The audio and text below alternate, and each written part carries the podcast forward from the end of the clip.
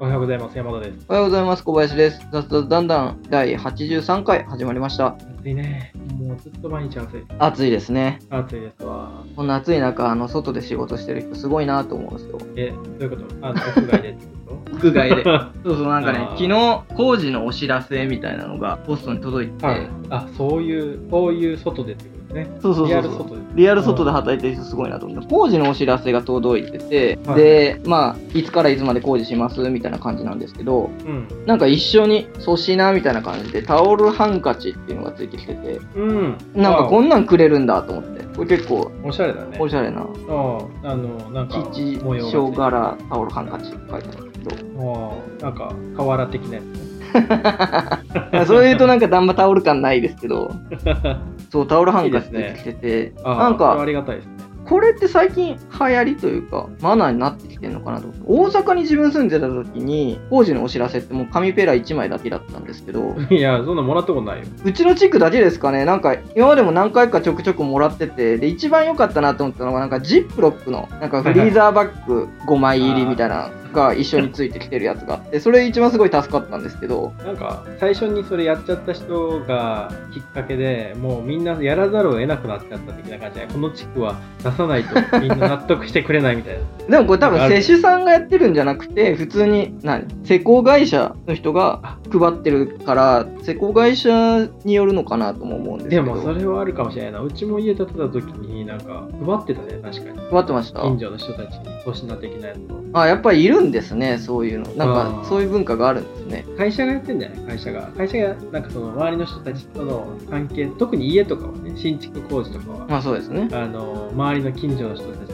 からね、あそこ立った後にね、入ったらなんかすごい嫌な顔されたみたいなじゃないですか。そういうのを避けるためだったんですね。とはいえ、普通に前もって事前でね、紙で知らせてもらったら、それで十分だと思うんですけど、ね。まあまあまあ、まあ、むしろあの、いらないものもらってもね、ゴミが増えるだけだから。そう、いらないものの可能性あって、えこれタオルハンカチ、おしゃれだなとも思いつつ、自分使わないからどうしよう っていうところいもあるんやでしょそですけど、うそうなんですよ。メルカリでしょね。メルカリですかね。売れないよね。まあでもこんな暑い中ね、ポストにそういう投函もしつつ、で、実際の施工もしつつ、すごい大変だなと思って。ああ、まあで、ポスティングとか、うん。最近あの朝5時から6時まで1時間散歩するようにして、犬はいを連れて、はいで歩いてるんですけど、いうん。や結構ね、あれですね、ポスティングしてる人いるね。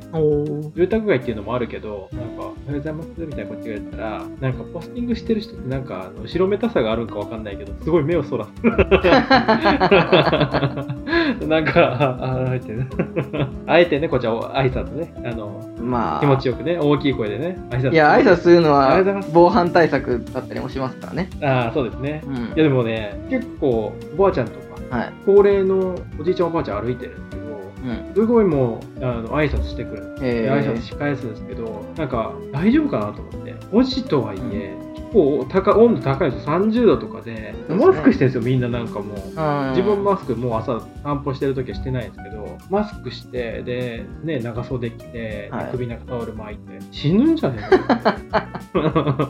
結構歩いてるんですよ。いや、大丈夫かなしかもなんか、はあはあ言いながら挨拶して、はうございます。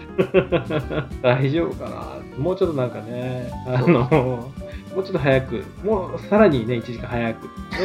いやいや早すぎでしょ、4時とか。わかる。なんかあの、昼夜の寒暖差でいくと、うん。別に夜今ね、20何度 ?20 後半だと思うんですけど、十分涼しいですよね。涼しいですね。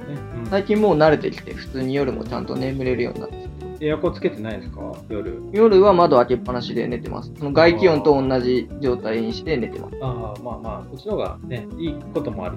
いいこと温度がそこまで高くなければね。35度とかだったらね、開けててもね、寝苦しくて結果避けられるみたいなね。まあそうですね、そういうことがあるんで。まあでも夜涼しいなと思って、最近ね。うん最近ね。ちょっと早く下がってほしいな。プールとか行きたいそうですね。まあまあまあ、雑々してるんで、今日の本題に入っていこう。と思いますけど。えー、前回収録後から今回収録時までに、とりあえず気になったことを上げていくということで、山田さんはどうですか？えっとね、今週いろいろね、Google トレンドなんかいろいろ見てた、あの一番自分があの目にしないようなニュースが流れてるのが、意外と Yahoo ニュースだっていうことに気づいて、えー、多分ね、あの一般的すぎるニュースが流れてるね、ヤフーニュース。どういうことですか？いや、ツイッターとかではあんま流れてこないよ。なんか当たり前のニュース。のみんななんかテレビとかでやってるようなニュースが、うん。ヤフーニュースに流れてると、はい。その中で気になったものがあって、えっ、と、10万円給付のウェブ申請、テスト不十分、開発10日っていうのがありまして、はい。朝日新聞が報じてるんですけど、ほ10万円給付のウェブ申請なんか結構問題にはなったんだけど、うん。開発10日って半端なくて、僕あの開発、普通にその政府的なやつとかって、平気で多分1年ものとかのね。開発がある中で、10日で、しかもテストとかバグとか対策とか含めて10日だうん。で世に出したっていうところがすごくて、まあ、バグはあったんだけど、そこに至るまでのその開発者の人たちの、なんだろう、苦労を考えると、うん。これ半端なかったんだろうな、みたいな、ちょっと思ったよね。ねなんでこれ 10, と10日しかなかったか。なんか当時、なんか給付の方針が10万円にするか、一律10万円にするか、それともあの、何？低所得の人たちになんか30万円とかみたいなんで、うん二転三転したじゃないですか。はい。当初は1ヶ月以上開発期間あったのに、全然仕様が固まらず、で、後ろ倒しになり、後ろ倒しになりで、結果と出るまでに10日だみたいな。感じになって、聞いた人とかは、え、本当に10日でやるの？みたいな。なんか想像するだ、想像するだけでね、もう、手汗が 止まらない的な、なんか、あの、ストーリーがあって、本当どうかわかんないけどね、裏側は全然わかんないけど、はい。想像すると、あこれ面白い、やばいなと思って。結果ね、バグがあったりとか、まあまあまあ。みんな使わないみたいになったんだけど、とはいえ、これはちょっと熱いニュースだな。で、なんかマイナポータルっていうアプリがあって、はい。でそれ自体はまあちょっとしょぼい感じで、まあ10日って言われてもなんかあれなんですけど、あれ自体は前からあったんじゃないですか？あ、な？そうなの？あれはそうなのかな？その給付申請以外もできるので、ね。多分前からあったと思います。あ、じゃあ給付申請の部分だけつなぎ込んだって感じなの？多分そうだと思います。あーマイナポータルの方は微妙なんですけど、マイナポイントの方は結構ちゃんと作られてて、マイナポイント予約申請しました？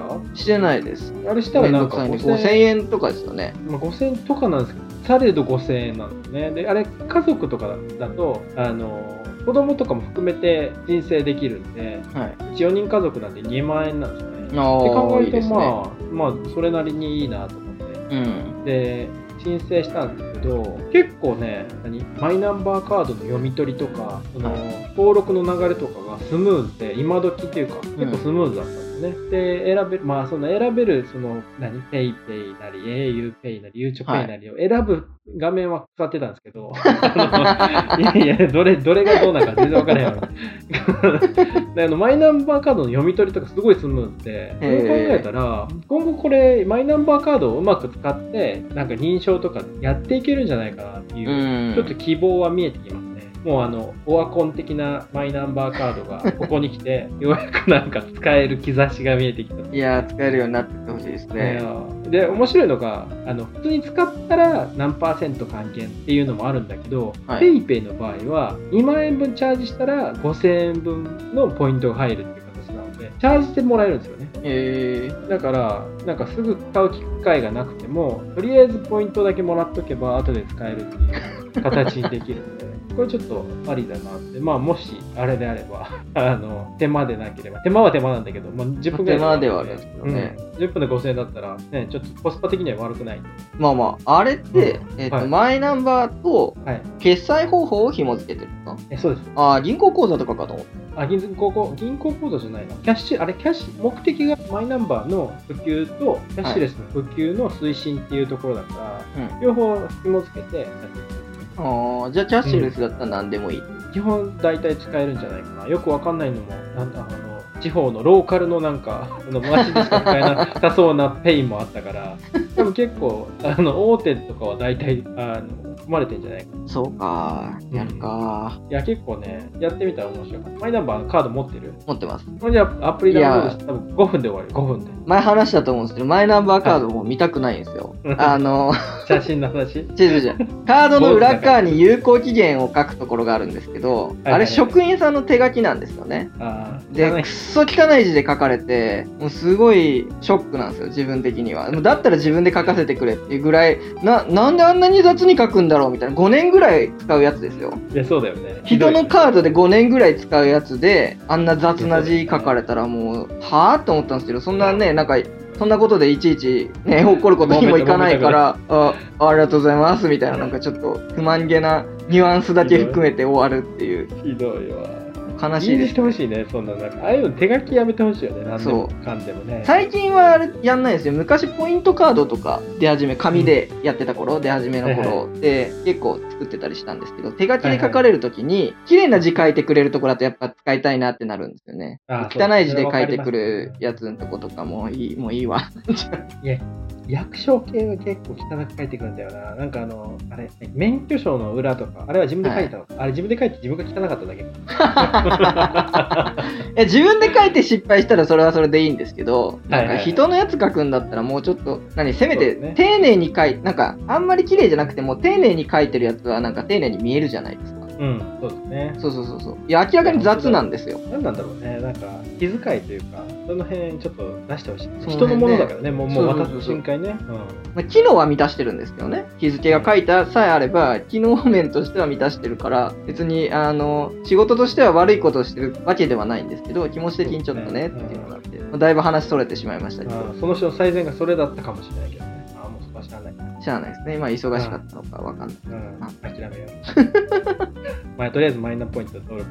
登録します。えーはいじゃあ、キリがいいんで、じゃあ僕の方行きましょうはい、か。お願いします。えーっと、昨日はやっぱりトレンドは藤井聡太さんですね。ああ、2冠ですね。二冠達成しましたね。トータ2冠。もう藤井棋聖の期間はもう37日間で終わってしまいましたね。そうですね。で、あれ、あれだよね、短い2冠のあの、達成と同時に8段。そうですね、8段昇格になりましたね。あれってね最年少ですよね。最年少ですね。うん、すごいわ。ただ8段昇格の規定が変わったのが2年前とかだだったのかな。あの、そのタイトル戦を2つ取ったら8段に上がれるっていうのが確か2年前とかにできてて、その以前の最年少記録のひふみんの頃はそれがなかったんですね。だから難しいあ、もうちょっと難しい。確か順位戦かなんかのを B1 か A 級か行かないといけないとかなんかそんなので、えっ、と、その頃の方がハードルは高かったっていうか、あえっ、と、時間をかけなきゃいけないので、順位戦って。あ、はいはい。タイトルって、まあ、短期的になんか爆発力があればうん取れるんですけど、順位戦はそうじゃないので、っていうので、まあちょっと難しいなっていうところ、昔の方が難しかったなっていう、最年少記録としては難しかったなっていうのがあったんですけど、まあひふみんのコメント的には、なんか記録はもう塗り替えてられていくものだし、そういう規定も変わっていくもんだからっていうので、そんなにあの固執してない感じ、ちょっと懐のひうん広い感じでツイートしてたのが結構リツイートされてて、何万リツイートみたいな。でもね、なんかちょっと見てて思ったんだけど、はい。あのひふみんもそうだし、サブさんとかもそうだけど、はいなんかやっぱすごい人は抜かれることに対して何のなんかなんだろうあの気負いじゃないけど持たないね。もうな完全にあのおめでとうって心の底から言えてる感じの人が多い、ね、そうですね。なんか、よっぽど突き抜けてる人は、なんか、それ以上にやっぱり自分より強い人が出てくるのが嬉しかったりするんじゃないですか。そうそうそうそう。そういうことなんでりすよ、ね、強敵と戦えるじゃないですけど。そうそうなんですよね。そういう余裕？そう人間的な大きさを出してもらえるのは嬉しいですね。嬉しいですね。逆になんかイチローがねあの、うん。記録達成してなんかアンダの日本記録出した時の あの張本さんのね人間性の低さとかは逆にすごかったけどね。張本さん、でも難しいです。張本さんは NPB でそうですね3000何本なので、ですね。で、ちょっと違うじゃんっていうところはありますよね。あのリーグが違うので、そうそうそうそうそう。そうそう。にもかかわらずのね。すごいあのあれね、まあまあま激辛コメントは。あ、いい力コメントですね。カーカーって言ってますね。そそっちね。いやでもひふみんすごいなんか常にいいこと言いますよね。いいツイートしますよね。なんかうん。テレビとかで見るキャラクターとのギャップが激しすぎて、はい。なんかあんまりいい言葉が入ってこないっていうところがあるんですけど。ねあのなんかぼけたおじいちゃんみたいな、はい。とこあるんですけどやっっぱいいこと言いますね。いいこと言いますね。まあ、ひふみんもそうなんですけど、その、藤井さんのがいかにすごいかっていう話で、はいはいはい。まあ、8月の序盤、えーと6日かな？にちょっと話題になってたんですけど、その、ラノベで竜王のお仕事ってやつがあって、はい、アニメ化もされてるんですけど、うん。まあ、主人公が16歳とかで竜王になって、で、なんか、うん。えっ、と、弟子を、弟子を育てるとか、なんかそんなんだったかなと思うんですけど、で、まあ、それの書いてる作者さんの人が、はいはい。8月6日に新しい巻が発刊されるときに、そのちょっと前のタイミングで藤井さんが規制を獲得したわけですよ。うん。で、その最新刊の帯には、もう現実に負けるなっていうキャッチフレーズが添えられてて、ライトノベルとか、まあ、漫画とか小説とかもそうなんですけど、やっぱり現実では達成し得ないけど、主人公が頑張って達成することに対して、やっぱり物語とかがあったりするわけじゃないですか。あのー、二次元的なね、そうそうそうそう要素がね。だその空想の世界よりもすごいことをちょっと藤井さんが達成し続けてるせいで、なんか主人公のやってることが霞んでいくみたいな。うん。確かになんか当たり前になってくるっていうね、すごいことなんだけど、そう。なんかそれが当たり前になってきちゃうね。来ちゃう。で、もう2冠達成したから、なんか、ラノベ作家には過酷すぎるっつってツイートしてたみたいなんですけど、これは結構あるあるかなと。でその大谷選手、野球の大谷選手が出てきた時も結構あの話題になったのが、これ絶対あの漫画で書いたら、あの、ドン引きされるっていうか、超批判されて全然盛り上がらんやつや、みたいな。そうだよね。だからそれこそあのメジャーとかのはい。ピッチャーもやればバッターもやるんだみたいなやつを字でやってメジャーまで行っちゃってるからね。そう、なんかワンシーズンで10勝ピッチャーで上げつつ、2桁ホームラン打ちつつ、先頭打者ホームラン打ちつつ、みたいな。そうそうそう。そんな。そうフィクションでやったら絶対嘘でしょって言って盛り上がらないところを現実でやっちゃってるから、あの、大変、野球の漫画とか書いてる人は大変だなっていう話が一時期あったんですよ。それがもう将棋界にも来てて、確かにね。クリエイティブな人ってやっぱり現実を超えていかなきゃいけないので、あの、長期連載とかになってくると、現実が想定してたよりも一気にガーっていっちゃうと、その物語内で急に変えるわけにはいかないから、結構大変なんだろうなっていうのは思いますね。確かにね。うん。なんか、そういう意味で言うと、なんか他の漫画とか、あの、現実ではありえないだろうみたいなところに迫ってほしいものとかあるよね。例えば、テニプリテニスの王子様とか。いや無理でしょみたいな。いや、あれはおかしいでしょ。五感を打ち消すとかやってますからね。黒子のバスケとかね。気配を消してみたいな。いや、おかしいですよね、なんかね。な理論的には目の前の選手。手から気配を消してるはずなのに、スタンドの人からも見えないみたいな。いや、そうそう。で今、あの、いやいや、嘘でしょって思ってることがね、10年後とかにね、本当にあったんだみたいなね。いや、でもそういう表現のやつはなかなか難しいんですけど、その、うん数値で出しちゃってる漫画とかってすごい難しいなと思ってて、ああの、例えばなんか、タッチのね、上杉が150キロになると、はいはいはい今からすると別に大したことないけど、当時からしたらすごい速いんだみたいな。ー確かに。今の人が読み返した時に数値が出ちゃってると、えーなんか大したことないじゃんみたいになっちゃうんですよね。それがちょっと悲しいなっていうところがあって、あで、あの野球漫画のダイヤのエースの作者の人とかは結構連載長いんですけど、球速は連載当初の想定してた速度でやってってるあー、なるほどね。怪物ピッチャーが150キロぐらい出してるんですけど、今だったら160ぐらい出さないといけないんですよ。あそうそうそうだけどね、えーっと、その作中はまだ1年とかしか経ってないから、さすがにそれはできないってことで、ちゃんと合わせていきますみたいなコメント出してたりはしましたけど。あー結構難しいよね。なんかあの、長期連載の難しさって、ルールとか変わっちゃったりするじゃないですか。そうそうそうそうそう。例えばなんか、バスケ漫画で、ディアボーイズっていうのがうん。もう数十年、30年ぐらいやってたのかな ?30 年ぐらいで、で、連載初期は、クォーター制じゃなくて、あの前半と後半なんですよね。はい。で3年しか経ってないはずなのに、途中ですごいルールが変わっていて、でルールにアジャストしてきたから、すごい違和感あるんですよね、最初と。なんか、そうね。そう。だで、それをだから合わせる必要があるのかどうか。か。うん。そう、そこは結構難しい難しいですね。